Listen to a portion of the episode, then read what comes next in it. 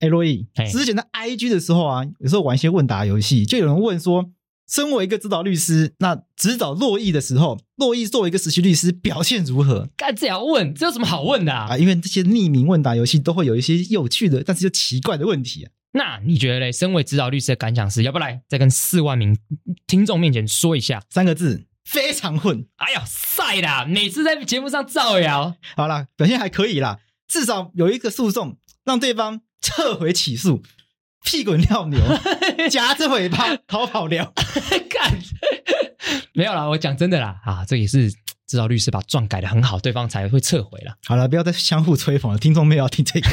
但如果大家真的想要了解指导律师如何带实习律师的话，哎，其实有个小方法，哎，什么方法？就是来看剧。哎，但剧很多又不是真的啊。这时候就要跟大家说，剧当然很多戏剧效果啦，但如果真是把真实生活百分之百搬到戏剧上面，那会有多无聊？那我们要推荐哪一出戏？对不起。你已经被包围了，快把武器放下，束手就擒。你他妈瞧不起我对不对？我我这冤大。凌晨北海岸发现一具古尸，警方初步调查，死者身上没有任何的证件。什么司法正义都是屁、你知道事情的原委吗？你怎么可以这样乱说话？如果我说了，人不是我杀的，你信吗？我不入地狱，谁入地狱？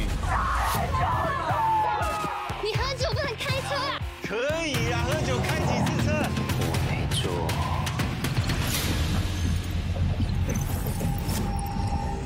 有一个台剧在二零一九年上映，叫做《最佳利益》，故事就是讲述的一个律师带着一个实习律师的故事。哎呦，那不就是我们五个月之前的故事吗？哎，没错，但他们很激烈，我们很平淡。哎，可是二零一九年的影视剧现在干嘛要夜配？这不是很奇怪的事吗？哎呦，我指导律师果然很聪明哦。这一次要来跟大家说的就是《My Video 最佳利益二决战利益》，所以是第二季要上线啊啦。第一季的实习律师现在在最佳利益二决战利益都变成正式律师了，哎，你也变成正式律师了，以后出庭都给你去了。靠呀，我还没啊，请继续夜配，不要乱。这些律师将在第二季承办更重大的案件，也会更懂得为当事人争取最佳利益，并谋求自身最佳利益的生存游戏。而且影集中改变更多血淋淋的社会案件，像是校园性侵、宗教诈骗等等，也有提到被害者可能成为加害者，手机就很有爆点哦。哎呦，我记得以前在第一季的时候，其实有一句话你蛮喜欢的，要不要跟大家分享一下？哎，就是记忆是不可靠的，所以不要轻易相信当事人或是目击者说的话，他们未必说谎，但不见得说的是真话。哎呀，对于一个律师来讲，这真的是说的太好了。所以如果想要看的话，记得四月二十九号起，每周六晚间九点在 My Video 线上首播，点选直播就可以免费看。晚间十点新集数上架 My Video，不用守在电视机前，随时想看就看。如果想要重温《最佳利益》第一季全集的话，My Video 也看得到哦。除了《最佳利益》之外，My Video 还有很多的电影、影集、动漫、儿童影音作品，一站满足全家人线上看的需求。现在就快去 My Video 影音平台追剧啦！一起去看 My Video。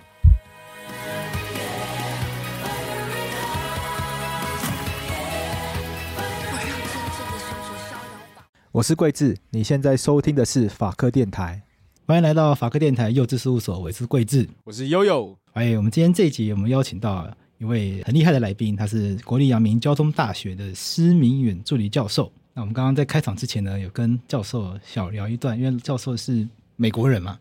对，可是老师的这个中文讲得很好，因为老师在台大念硕士，老师很爱台湾的，是一个爱台湾的法律人。没有，我觉得老师中文讲的很好，是刚刚得知老师就是在台湾总共待了七年的时间，可是我从幼稚园就开始学美语啊， 可是我的美语显然没有老师的中文好， 你知道差别哪里吗？因为老师的太太是台湾人，对，没错，你要你没有跟美国人谈恋 爱，谈恋爱哇是学语言最快的捷径。没错。跟跟老师谈一下，为什么老师当时会选择来台湾？但是是因为我要，其实我有有一个好朋友是先来这里念书，嗯对他来台大念一个念一年的啊一个 program，、然后呃那个时候他是我好朋友，然后他说啊、呃你要会亚洲，要去亚洲的话，你可以考虑到台湾，因为台湾有很多奖学金，然后那边不错，嗯然后我们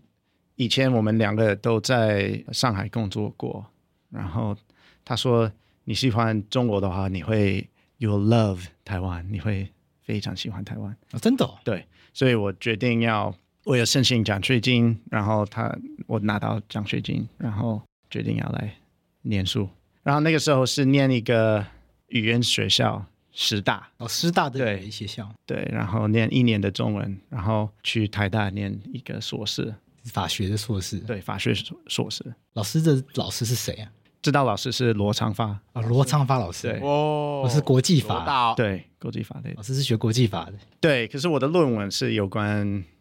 对，不是跟，哎也不是国际法。，对对，没错。那后来老师回美国工作了嘛？对，回美国念一个 JD 法律博士，嗯，然后拿到律师执照，然后当律师六年，然后决定要回台湾，对，跟我太太一起回来，所以我们从二零一八年到现在都在台湾。，那回台湾之后，为什么没有继续当律师？因为在美国当律师应该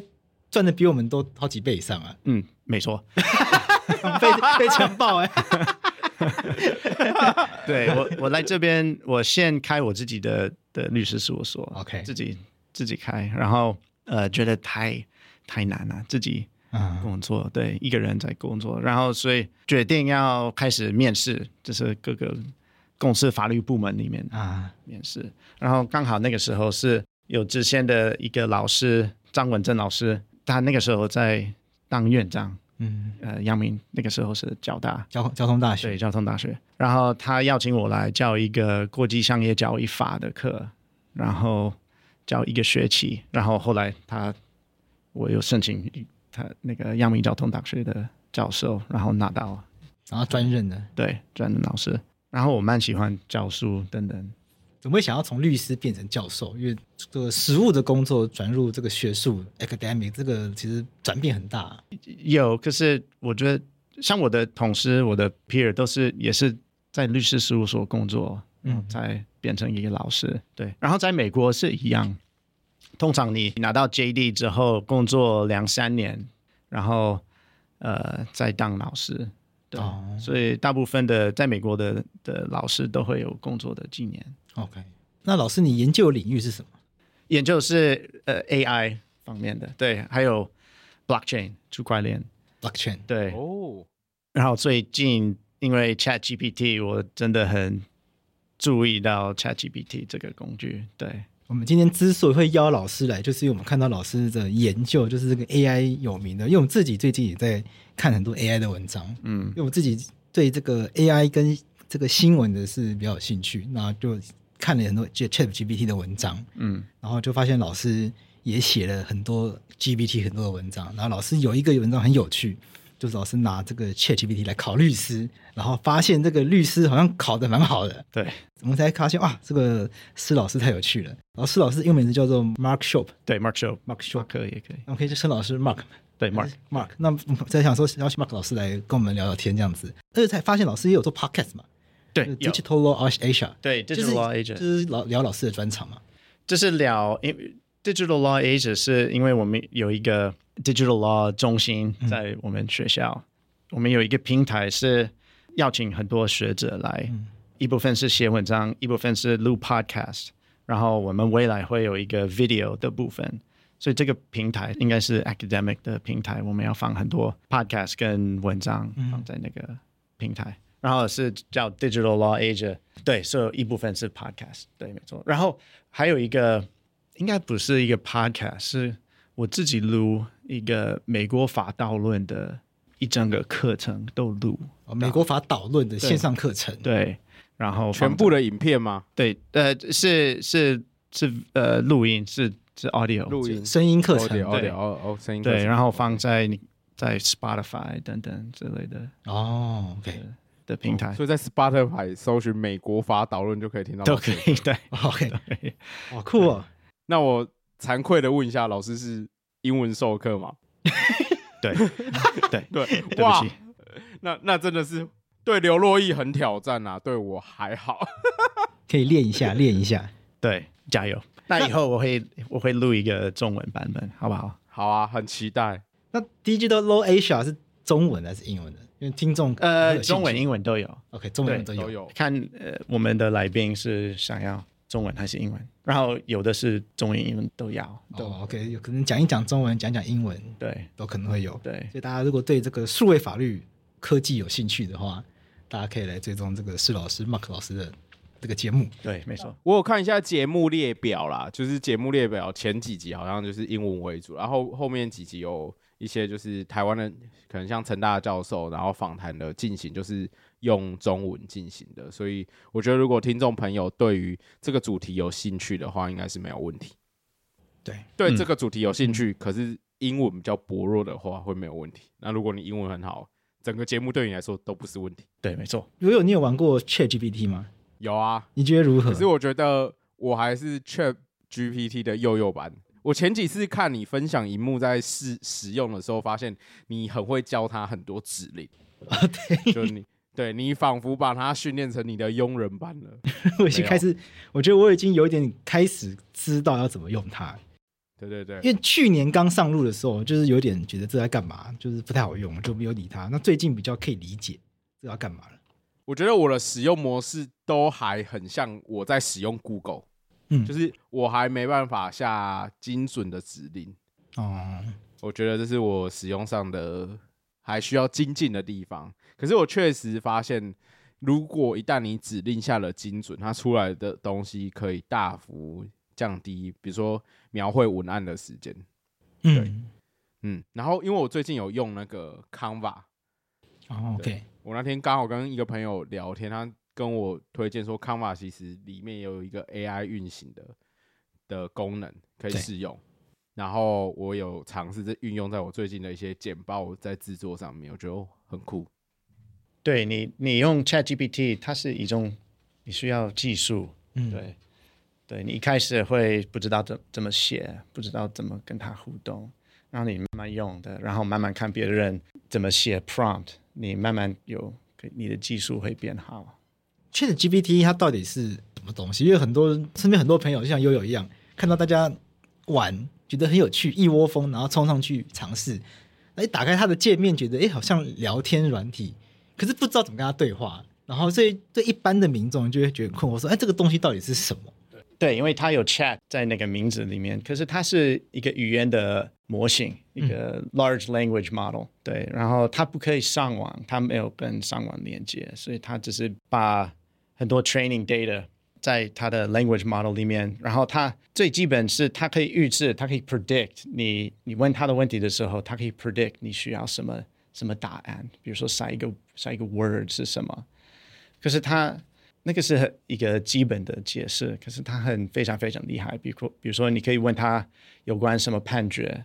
呃，你帮我 summarize 某一个判决，他可以帮你 summarize 一个判决。然后，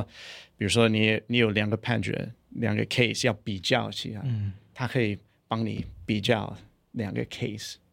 然后，比如说你有一个一个 case，它里面有有很多专有名词，你可以教他说，你某某一个 case 所有的专有名词，把它拿出来给我解释一下。哦，这个我有试过，对，然后这个是也是很厉害。然后其实有很多这种功能。有很多不同的玩法，对， 但为什么它可以知道我想要什么东西？对，就是 呃，这是我们不知道的的东西，因为 ChatGPT 目前是 close，它它是 black box，所以我们不不太、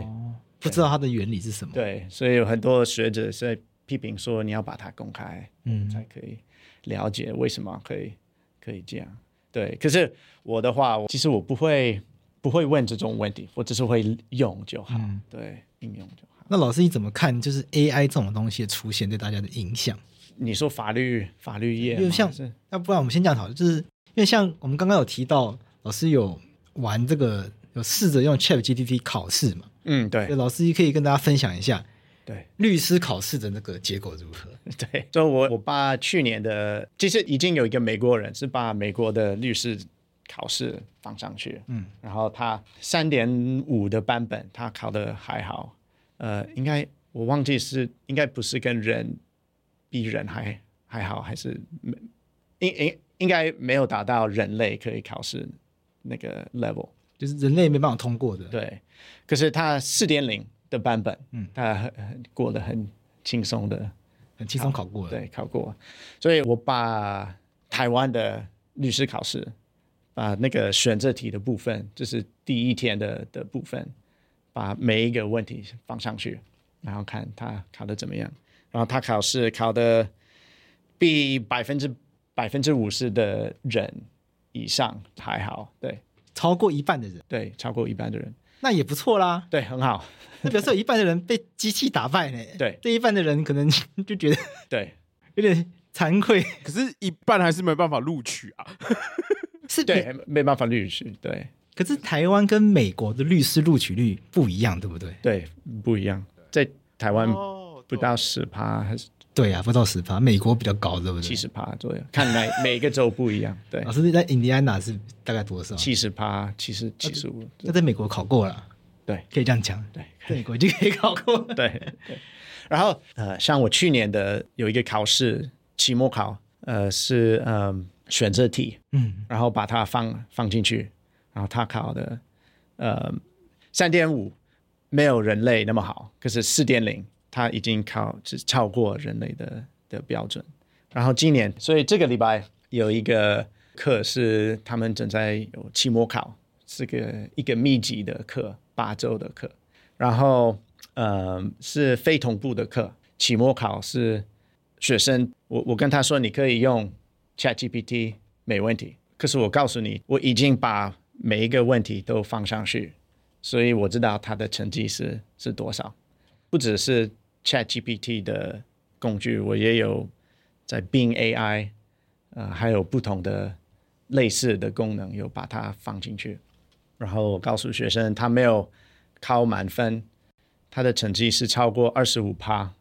所以是二十五趴跟一百趴中间。那比如说你是学生的话，你会怎么听的这个消息？你会怎么要怎么考试？啊，怎么考？悠悠，你觉得呢？ 以我那个大学时期啊，倒数百分之五趴的人生经历啊，这个时候就是一定还是要用 Chat GPT，嗯，然后先使用完之后呢， 然后再看它，再对照它的答案去猜测考题还有哪些地方就是是他答错的，因为这样我可能就是可以只要用功努力七十五趴，就可以把它没有补足的地方补足。那我补足它不够的地方之后呢，我再打个七八折，我一样可以及格，对不对？你懂我的逻辑了吗？就是他只有考啊二十五分，然后我补足我自身的努力七十五趴，这样就有一百趴。然后如果老师的题目其实有一些小陷阱，我没有发现，或者有一些更艰深的地方是我我没办法作答的，那这样子再打个折，至少六十分过应该是没有问题。可是，那比如说你不知道哪一个题目是对的，哪哪一个答案是对的，那哪一个答案是错的，在 ChatGPT 的答案，这样感觉好像使用 Chat GPT 去使用的话，好按按照老师的测验方式可，可能会浪费更多时间，对不对？对对，就哦，没办法达成我原本刚刚想象的那个方式。有有有一个学生说，用 Chat GPT 比你没有用 Chat GPT 还累，因为你要你要猜哦 Chat GPT 是对的还是错的，然后你会会很累，会一直犹豫哦那个他的答案。对，也许有一个方式我知道了，因为 Chat GPT 只有二十五二十五分嘛，那你就假设它全部的答案都是错的，这样你就有机会七十五分了。这是这什样么？吗大家这是什么偷吃步的方法？你觉得这是什对么吧意思？？你就先假设它全部都是错的嘛，对啊，这样就反而有机会提升自己的分数了。好啦，还是好好念书好了。所以老师已经先想好，就是在 Chat GPT 来临的时代，要怎么跟学生教学。嗯，因为这个确实是很多人在讨论的，就是未来大家交报 告都上 Chat GPT，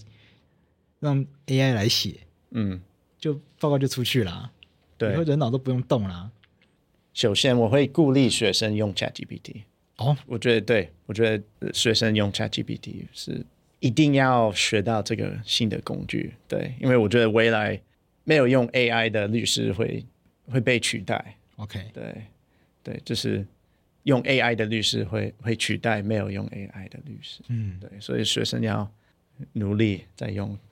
ChatGPT 之类的东西。然后，嗯，对，所以要要怎么怎么用？其实我呃下个学期有一个课，嗯是一个呃法律英文写作二点零的的课，所以我会，然后这个课是教学生怎么用 ChatGPT、并 AI 这种工具，对，然后所以学生要怎么怎么用是，呃，我觉得它是一个一个那个叫什么重复性的 iterative process， OK，这是文达这个这种很反复的一直做的事情，对就就是要让他帮你取代这种很繁复的。对，像像它会帮你你的 creative process 也可以帮你 add detail，比如说你有一个东西，然后你可以叫他说你要帮我多写一点，然后在学术业在 academic 的的的领域在用的等等，然后他会帮你加一点 detail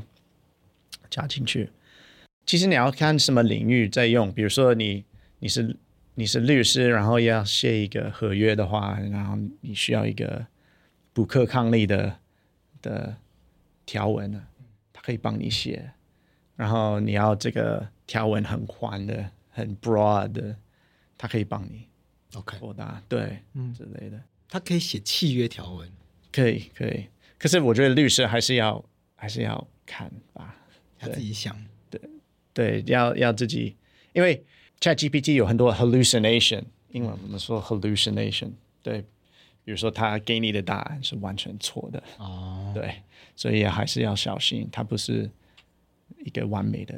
工具，不是直接给你真的可以直接使用的答案，对人还是要去检查。对，比如说我有一个，我问他某一个，在美国某一个大法官在那个 oral arguments 里面问什么问题，嗯，然后对方的答案是什么，然后我已经知道那个那个法官没有问什么问题，嗯可是 ChatGPT 三点五的版本，他说哦，某某一个法官问这五个问题，然后答案是什么？他所以他完全是是不对的，他完全会乱讲，对，乱只讲会，瞎掰一些东西出来。对，所以还是还是要小心，对，可老师，你不怕学生用这个东西偷懒吗？像台大做了一个有趣的什么声明，就是是鼓励老师用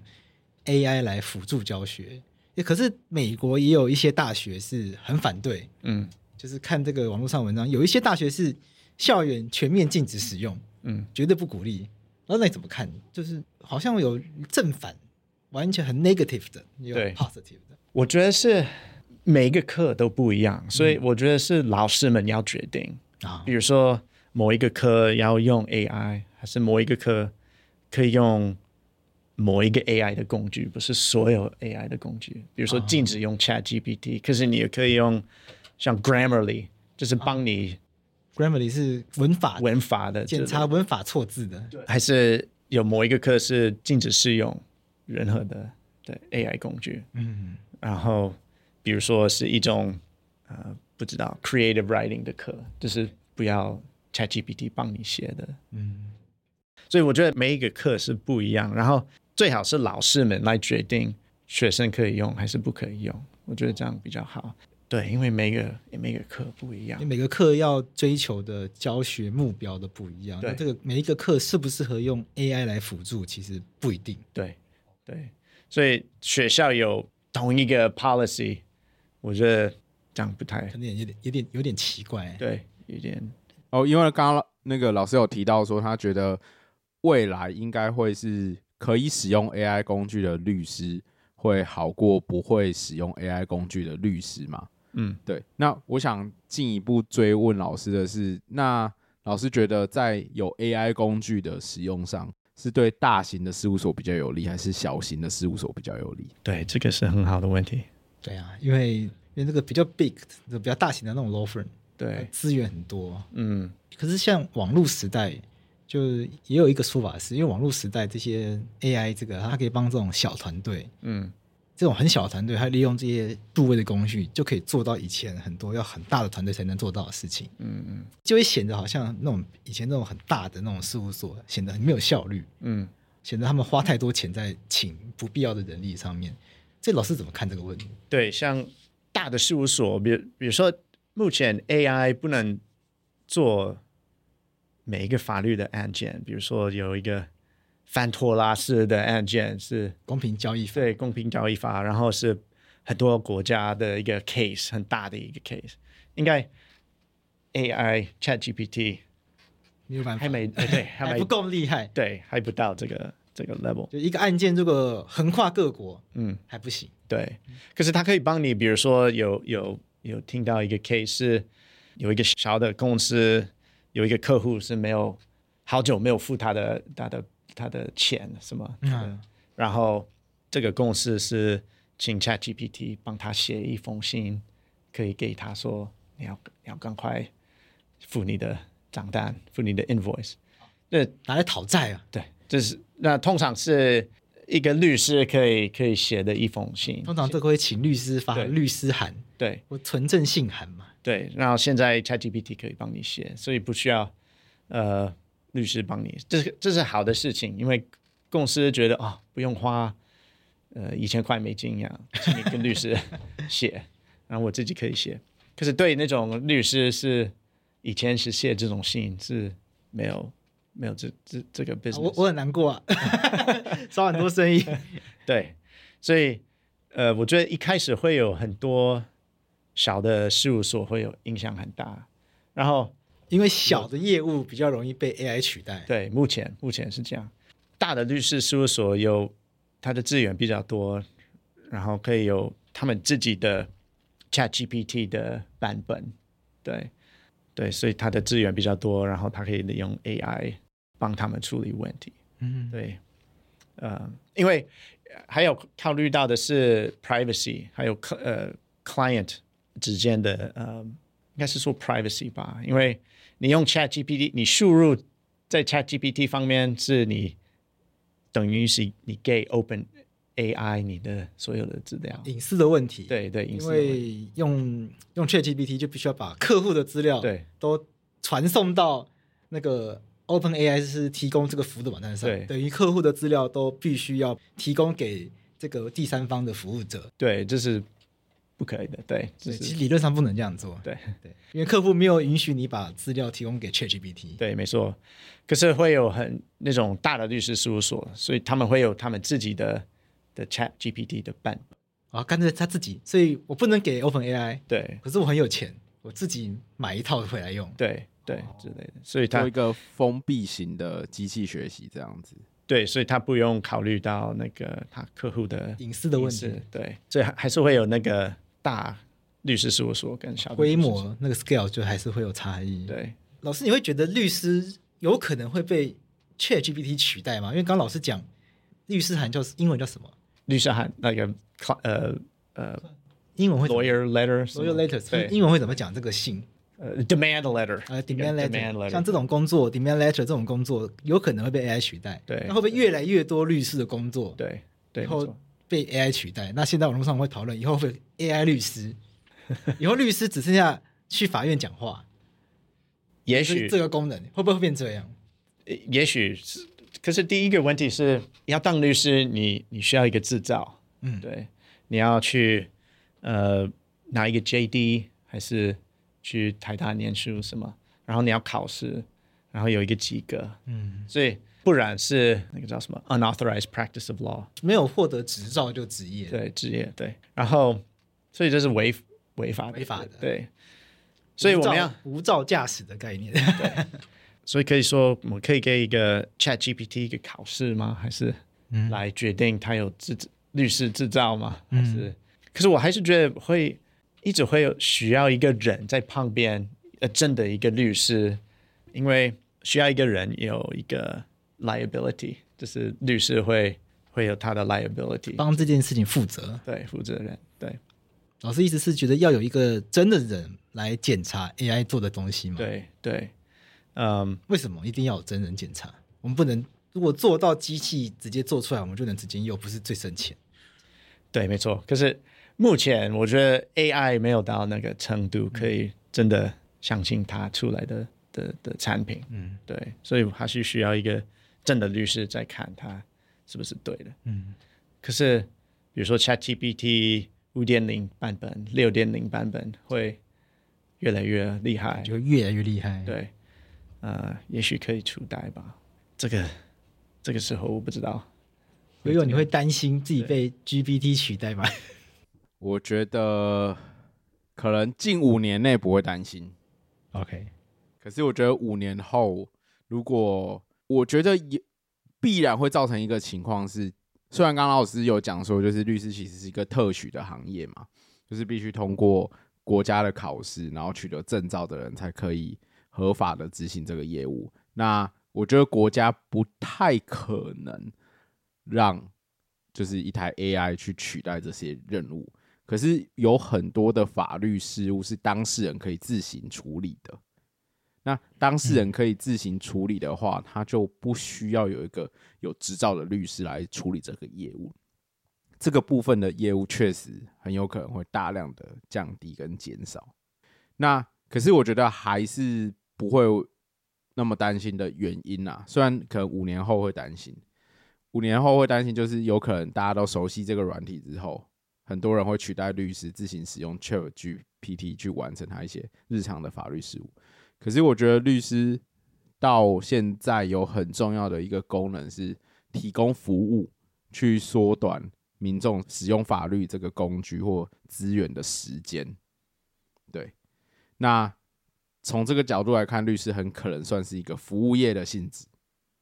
对，所以即便比如说你可以透过一些设计软体帮自己的家画设计图，可是你可能还是会想要找个设计师去规划你的家。一方面他可能会想到你没想到的事情，二来就是你可能也没有这么多，因为每个人都有其他的工作可能要做，所以有些人宁可花钱买这个服务，找律师来服务这段时间。对，那如果从这个面向来看的话，就又没有那么担心，好像可以透过一些方式去战胜 AI，就大透家还过一些是情感面上面的方式去战胜 AI，这样。那法官会不会被 AI 取代其实我觉得法官会会？AI 来写判决书，对，大家呃，大家以后把资料输入进去，AI 就分析嗯， 有没有可能。对，我在想，比如说你律师谁会先被取代，律师还是法官？我觉得可能是法官先。哦，对你，你刚刚说的是输入那个资料，然后帮他他自己写一个判例出来，对，还是他自己决定，然后可能会被人类害到，因为人类有偏见，AI 也有偏见，可是人类我觉得更多，也许可以说更多的偏见，对，然后你可以设计 AI 没有那么多呃 bias 的偏见，我觉得法官以后可能会一些 case，对，不是每一个 case，对，可以打。 AI 也有偏见是什么意思？因为 AI 是机器的话，怎么会有偏见？对，其实他自己不会有一个他自己的想法，比如说他对某一个呃某一个人对啊不喜欢， AI 恐同很奇怪，AI 讨厌女生，对，AI 讨厌男生，这个对好像也奇怪。对，可是他的偏见是来自我们人类的历史，比如说他 training data 是我们人类过去的的资料，嗯然后我们人类有他们的偏见，对哦，所以我们喂给 AI 的资料，对，这是我就有们偏见。 对，传染给给 AI，、哦对，然后所以它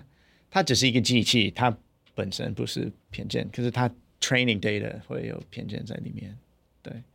所以它的那个像 Open AI，它的技术，它的它会想办法把偏见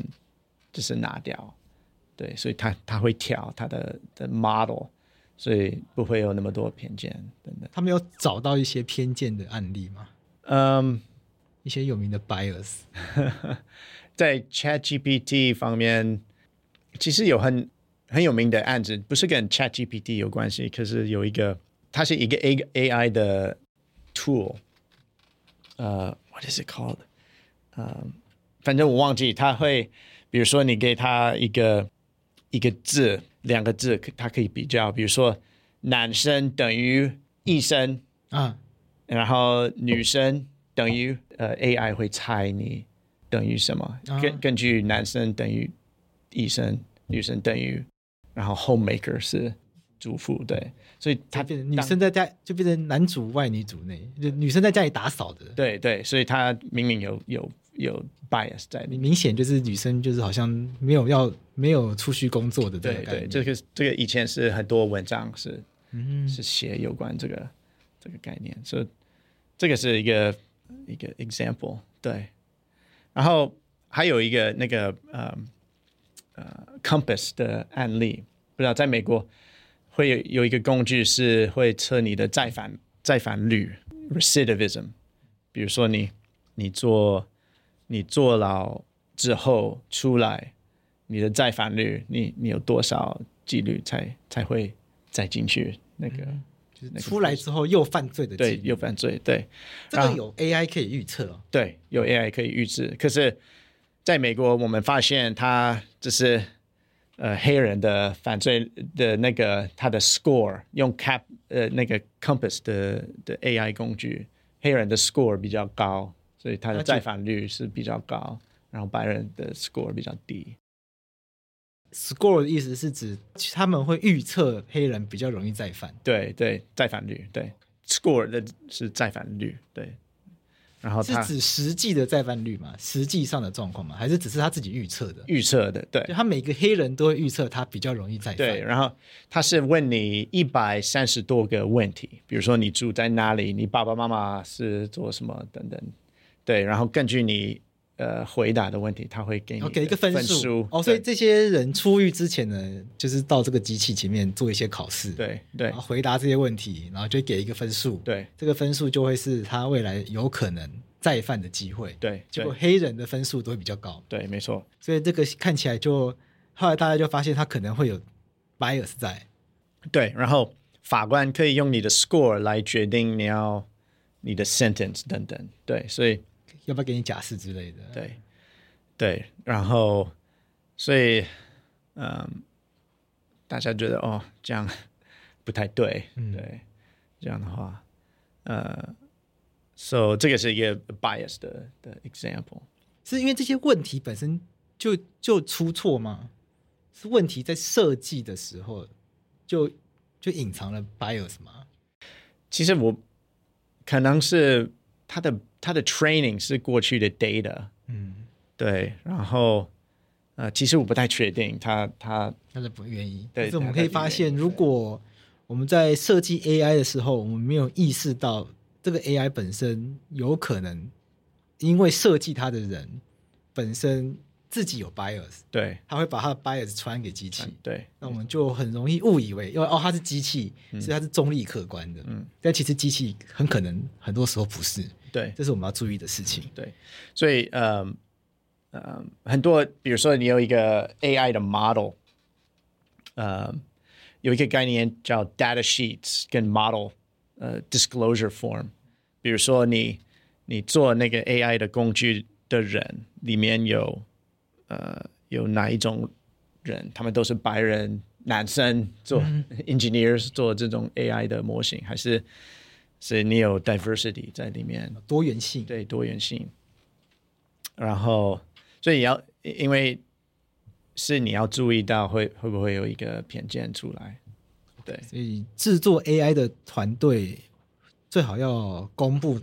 是谁在做这个对，东西。谁在做？然后你的你的钱的来源是从哪里来的？等哦，是等，普是普丁给的，对还是习近平给的，还是拜登给的？对对，没这个错，会有差别。对会，嗯，对，所以很多人在谈那个，它是叫 disclosure，对，要 disclose，叫做应该要 disclosure 要怎么翻译比较好？ 揭秘嘛，就是要公开，揭露，揭露要对要公开，要揭露，就是对这些资讯要够透明，要够对揭露。对，可是要公司要把那个那个资料公开的话很难，对，因为是他自己的一些商业机密之商类业的东机密西。机密的，嗯，对，那 AI 它是会思考吗？有些人会问 AI 会不会思考？嗯，我觉得他不是思啊它跟人类的思考会差在哪里？因为好像，因为它一直叫 Chat GPT，好像它已经会思考。嗯然后我看网络上有一些教男生怎么跟女生聊天，他说你不知道跟女生怎么开话题的话，你就问 Chat GPT，他会给你一 些跟女生聊天的话题。对我还看就是有 YouTube 影片在教，那时候这个很还蛮荒谬的，就是连怎么跟女生聊天都要问 AI，对，然后会还真的会给哎男你生几个，还好，还真的还真的会给你几个，对告诉你你这时候可以聊什么。对对，可是他是思考是另外一件事事情。对我觉得，像我我刚写一篇文章，我我有说不要你 ChatGPT 出来的的答案的的那个的答案的 answer，不要说是他的 idea，还是其他的人类才可以做的事情，像 idea 那个是人类的创意嘛，对，创意，所以它是一个，它出来的东西是一个 response，对而已，它就是你你输入那个 prompt，然后它出来的东西是它的 response 而已，就是我们打这个指令，对它不过就按照你的指令，嗯，然后按照程式跑一个东西回来给你。对，然后这这个东西本身完全不是他自己有创意去创造出来的。对，那像有一个 case 是，所以所以很多人在问 ChatGPT 有，比如说他要写一个专利的申请专利的话，啊，他有他自己的 idea，专利申请书，，对专利申请书，所以他有自己的 idea 嘛，自己的 creativity 来申请专利。然后有一个 case 在美国是说 no，like 呃 ChatGPT 还是人呃 AI 的工具不能不能跟人一起申请一个专利，这是人类才可以可以做可以才可以做的事情。 OK，对所以所以 AI 只能帮忙写可能简单的草稿对 draft，对可是专利申请。要从这个草稿去把它改成一个完整的版本，嗯又不能就直接把它这样送出去。对对，它是帮人类的 creative process。它只能它可以在我们发想的过程中提供一些协助，但它不能够取代我们发想的这个事情。可是他他写的东西真的有一点像，对，有时候觉得很厉害可怕。 有有，你有发现它其实有时候蛮有创意的一件事吗？有我我我觉得，呃，觉得不行的人，大部分可能还是会觉得，因为 AI 就又有点像老师刚刚讲的，因为它是一个 response，它其实是把人类的所有的复述人类的 idea，然后它做一个回应跟执行，所以它本身这个 AI，它可能没有自己的思考能力，它的思考能力来自于背后复述人的想法跟操作的集合体，而形成他现在的状况。就是如果用著作权当做例子的话，我们都会去讨论说怎样创创作的人才有著作权嘛？那必须是人的创作才有著作权。过往曾经有个案例，就是摄影师布置好那个摄影的快门，然后猴子去按下去，然后那个判决的结果是说猴子不能享有那个著作权。现在 AI 可能就是就就是那只猴子，只是它是它可能因为它是复数智慧的集合体，所以它是一只超强的猴子，可是不失它为人类工具的本质。我的想法是这样子啊，就是、我觉得他那个还是不是思考，他只是因为他集合了众人的智慧，所以他的智智慧嘛，或者他的反应会比单一人类优秀跟强。我自己是用这个角度看这个问题，就是 AI 未来会不会思考，我不知道，但我觉得人类要有意识的避免它可以思考，不然会被 AI 取代啊。嗯，因为电脑太强了、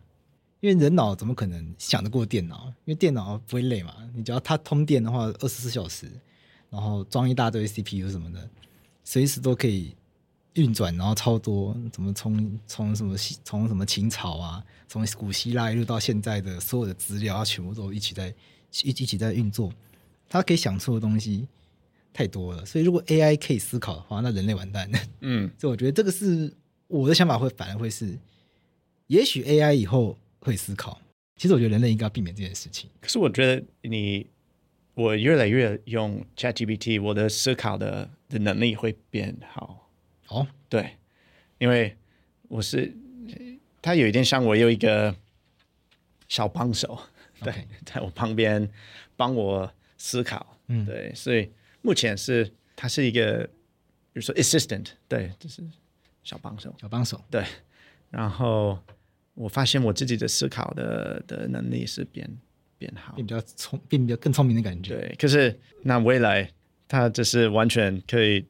自己思考，然后比人类还就是好很多。那这个时候怎么办？对啊，可是我还是觉得会有人类会会提供那那种灵感，可以怎么说？like、uh, 对，like spontaneous 的的 creativity，对。一瞬间的那种嗯灵感嘛。反正 ChatGPT 这种 AI 的工具会，我还是觉得会，呃，我们的生活会变好，我们的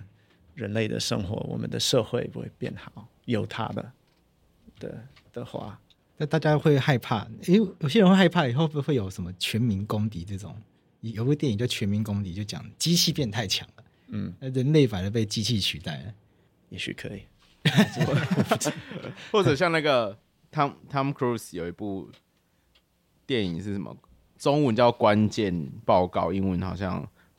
呃 minor 呃 minority report，呃，对，就是他对他可以预测那个判决等等的状状况，嗯因为很多人都担心 AI 的终极版本可能就有点像是那个样子。对可在电影里面，在科幻，哎、现在讲二零零二年的电影应该不算暴雷啦，吼。然后 反正在那个电影里面是那个科幻电影里面的先知是有 bug 的。那假设 AI 有一天变得超级聪明，可是人类无法体察它的 bug，反而一直在它的 bug 里面运行的话，可能会有很多人牺牲。这可能是另外一个大家想的问题啊。还有一个是，比如说我我怕是，应该不是怕，可能是以后，比如说我在课上，呃，然后问学生一个问题，然后他的他的 notebook 里面有一个用 whisper，whisper 是可以把你的你的你的声音变成 text，呃，把直接把别人讲话变成逐字稿，对，对，组织稿，然后也也许可以把那个组织稿放在 ChatGPT 里面，嗯，然后它出来会告诉你要怎么怎么回答老师的问题。那、对，这样的话，然后学生没有他自己的想法，是对。但是我们在外面的话，我们可以戴一个耳机，然后耳机可以听到别人讲话，然后告诉你最好的答案呢是什么。对哦，变成大家都在靠 ChatGPT 对给答案，对，因为因为随时都用 AI，你你讲，就是人类过度依赖 AI，然后变成人类集体变成笨蛋，或 者不要说变笨蛋啊，就是想法的同质性变高，很有可能会变成这样子。蛮有可能的。就是像你刚刚讲那个 AI 把妹嘛，那对啊假设大家都去问 AI 怎么把妹，A AI 教出来的把妹方式千篇一律，对，对啊，很容易吧？他就算可以回答十个版本好了，可是那无法满足人类的多样性啊。对啊我从这边而且如果那个训练那个 AI 的是 PUA 的话，就更尴尬了。对啊， 对呀、这其实背后会有个小小的，我觉得会小小隐忧。你看，如果那个 AI，比如说如果是习近平控股的，那你看大家得到的答案都是一些习近平的答案，对啊，对吧、所以我觉得这个 AI 的透明性真的会很重要。那讲到这个，就让我想，又让我联想到另外一个问题了，因为 AI 除了我们聊的这个 ChatGPT 以外，最近还很红的另外一个是画画的，就 Mid Journey。那 Mid Journey 它训练的方式其实跟 ChatGPT 也差不多，就是丢一大堆 data 给它，丢一大堆资料给它。那只是说，因为 Mid Journey 它是画画的，所以他们训练它的方式就是丢一大堆图片给他，让他看，所以他就很会画画。可是就很多人觉得这根本就是小偷的行为，他是窃取别人的智慧财产。所以后来也有人讨论说，那 AI 这个训练的过程本身都是在偷人家的智慧财产，会有这个 copyright 的问题。嗯，老师怎么看？我们看，呃，对我我觉得基本上我们都是一个小偷，因为我们是，其实我们从小是呃被我爸爸妈妈呃教给我们很多 information，我们的语言就是我们要怎么生活，然后我们上学，然后老师们给我们很很多呃我们的 information。很多资料，然后去上大学等等，我们一直被拿到别人的想法、别人的的看法等等，然后别人也是从别人拿到的东西，所以我们老师都是从他们的老师来的东西，然后我们自己有自己的一个一点点的 creativity 在我们自己里面，是我的想法，嗯，可是大部分的。我们的我们的 personality 都是从外面来的，对，所以这跟 Mid Journey 是可能是一样吧，这是从呃我们的世界上的东西把它收集，然后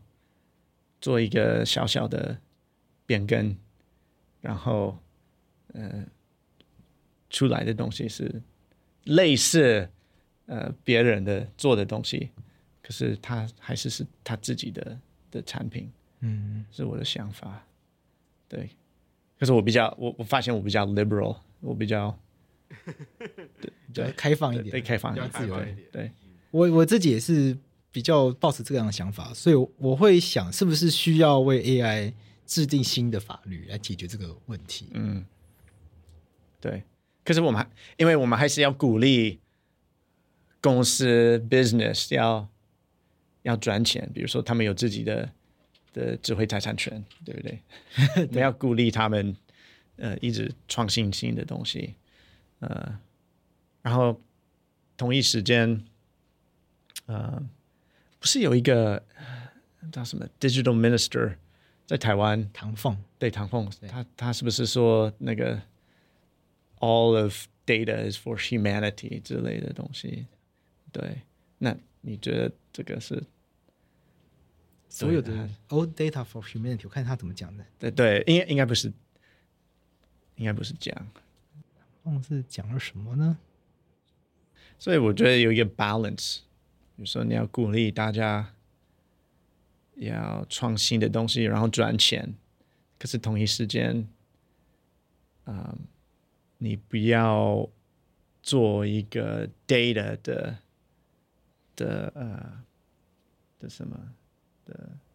divide，嗯，我们说 digital divide，对。 digital divide，对所这谓分这是我们刚刚说的会，呃，数位鸿沟，对，有有有很有钱的公司可以利用 data 等等，哦，然后可以赚很多钱，然后你没有 access 这个 data 的话，你会有太多的 divide。就是这个技术如果它没有设计的很好的话，它会造成这个技术只能被有钱人、有权有势的人使用，那社会的可能阶级啊，或者是分裂就会更严重。对，跟你所以我们要怎么？所以我们在发展这些技术的时候，我们就要先想好，嗯嗯，怎么让这让这个技术可以更让这个技术可以更更更帮到所有的人，嗯嗯，对不会只帮到有钱人。对。那像 deep fake 的话，比如说有一个人是把我的脸，然后呃放在一个一个教育的平台，然后设一个课，嗯，然后是我的脸，是我讲话等等，然后是可是他别人在赚钱，所以利用我的我来来赚钱，我会觉得啊、这样也不也很奇怪，这对是奇感觉怪其实应该是应该是违法的事情，，对对。会让我觉得权益被侵害。对，所以还是还是有一部分是我我自己的，不是公开的，不是呃社会的的东西，我还是会有我自己的 creativity，我自己的，对我自己的呃创的的 information， OK，对，悠悠，你还有问题要问吗？ A，我哎、我最后想要问一下，就是贵志，你不是说你有使用 Chat GPT 去做一些专有名词的解释，还有那翻译，你可以其实他对翻译跟翻译，然后你我觉得你可以跟大家分享一下使用上的经验，还有你在工作上觉得它带给你哪方面的便利啊？对，我自己用 ChatGPT，我觉得最方便的目前真的是整理。对，譬如我自己觉得它，我自己现在最常用的功能其实比较像是翻译，就嗯是因为我因为我读英文的速度其实蛮慢的，所以我但是因为有的时候需要读很多英文的东西，因为我对我来说会花时间，所以我现在会比较习惯是。反正都先丢进去，然后然后我就会那 prompt 命令就是，譬如说、呃解释给我听，我先大概知道这篇文章在讲什么，那我再回来看的话，我会比较快。然后甚至是帮我摘要，然后你可以给我几个重点吗？然后我再或者每一段在讲什么，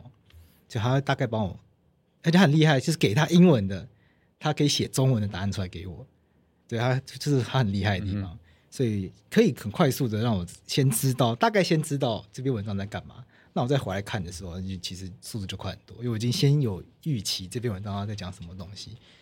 那这个是我常做的一个方式，不然另另外就是可能帮我，另外就是帮我整理文章了，就是把文章丢进去，哎、帮我整理一下。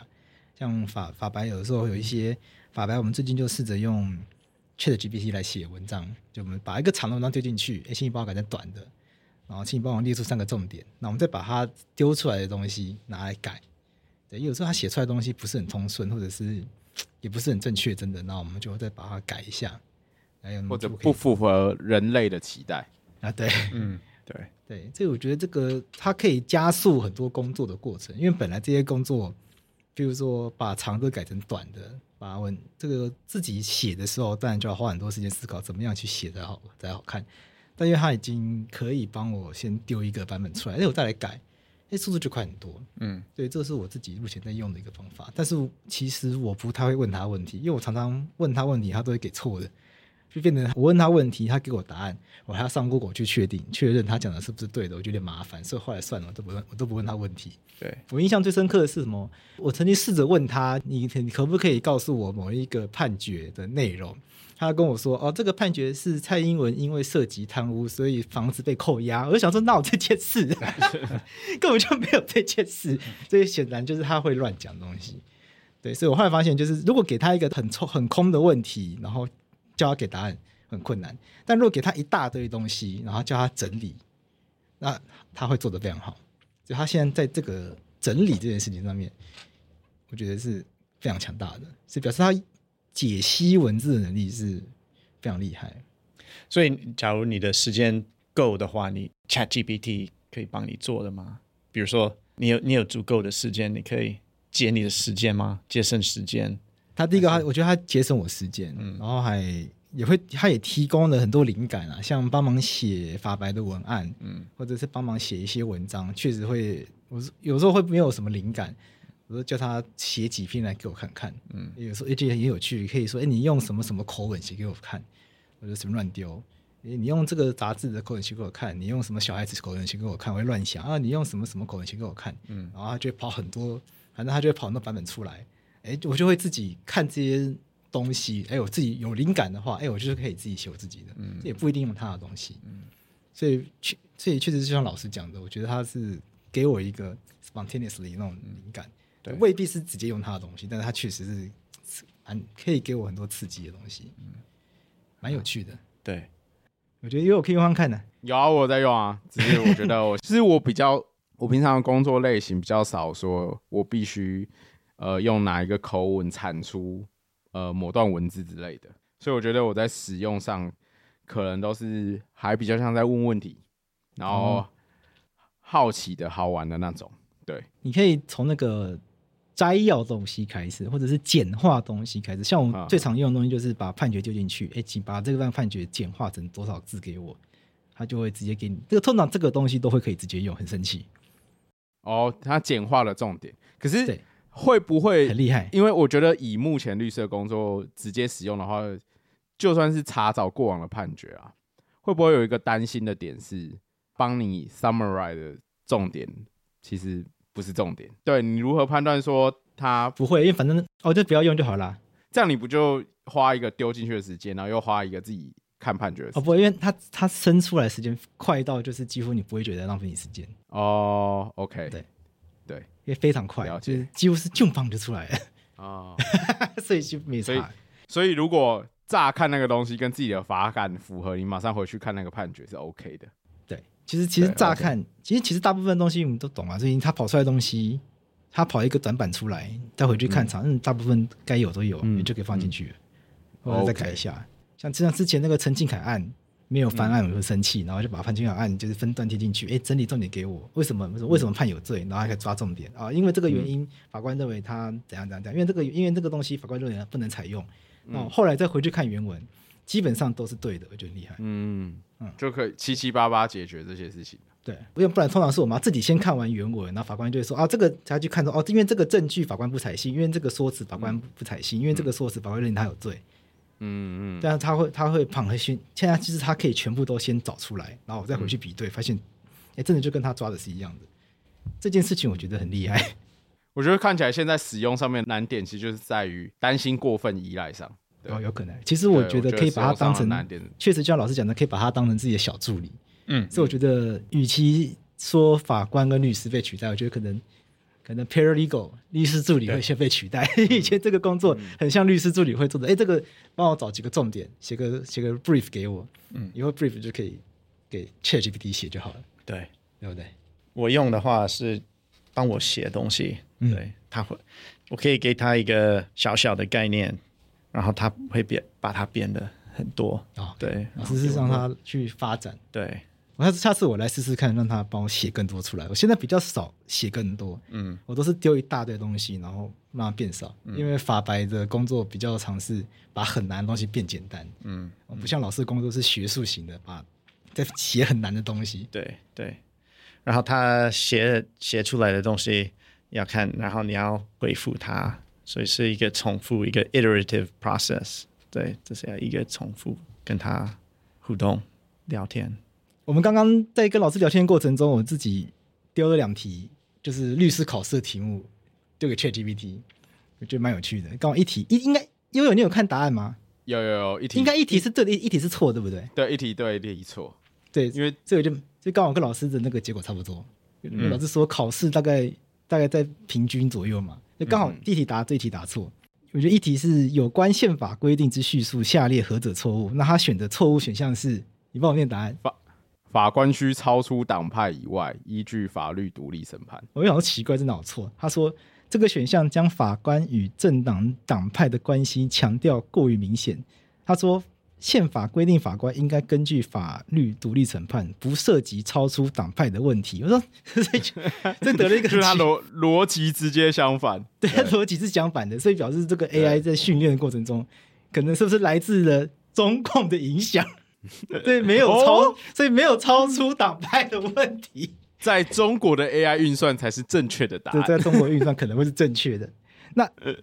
另外一个是下列何者非属宪法居住及迁徙自由保障之范围？然后它答案是，然后外国人进入国境的自由，哎，这答案就是是对的，因为出入境的自由其实是给国民的，不是给外国人的。不是给外国人的。嗯，所以像这题，它就答案就非常正确。嗯，这很厉害，就是它除了给答案以外，它还帮你把为什么是这个答案都写出来了。所以它的训练它的机器里面呢有这些资料，所以它可以预测我们想要看到这些东西，发发发发发发发发发生出来。对，所以真的所以我想今天透过跟施老师这样子的一个讨论，我们可以知道，其实 ChatGPT 它在我们生活中可以有这样运用，然后这样运用的方式，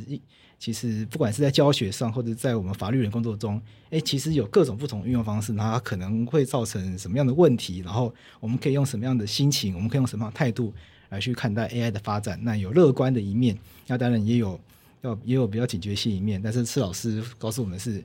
我们面对 AI 就是乐观看待它，然后去积极的使用它，然后去了解它，那不是去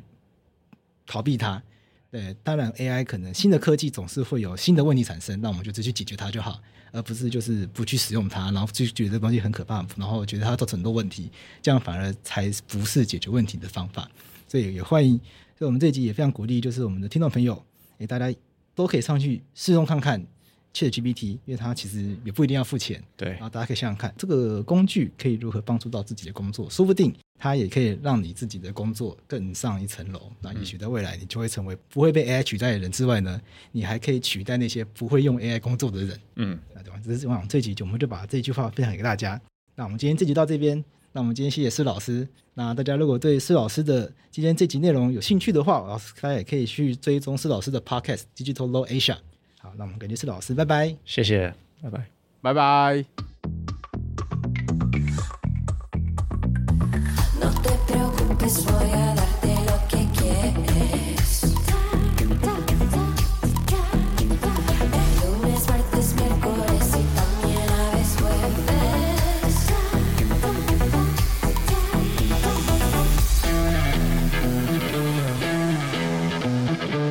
jueves. Sé que el calor no se mueve, entonces disfruta.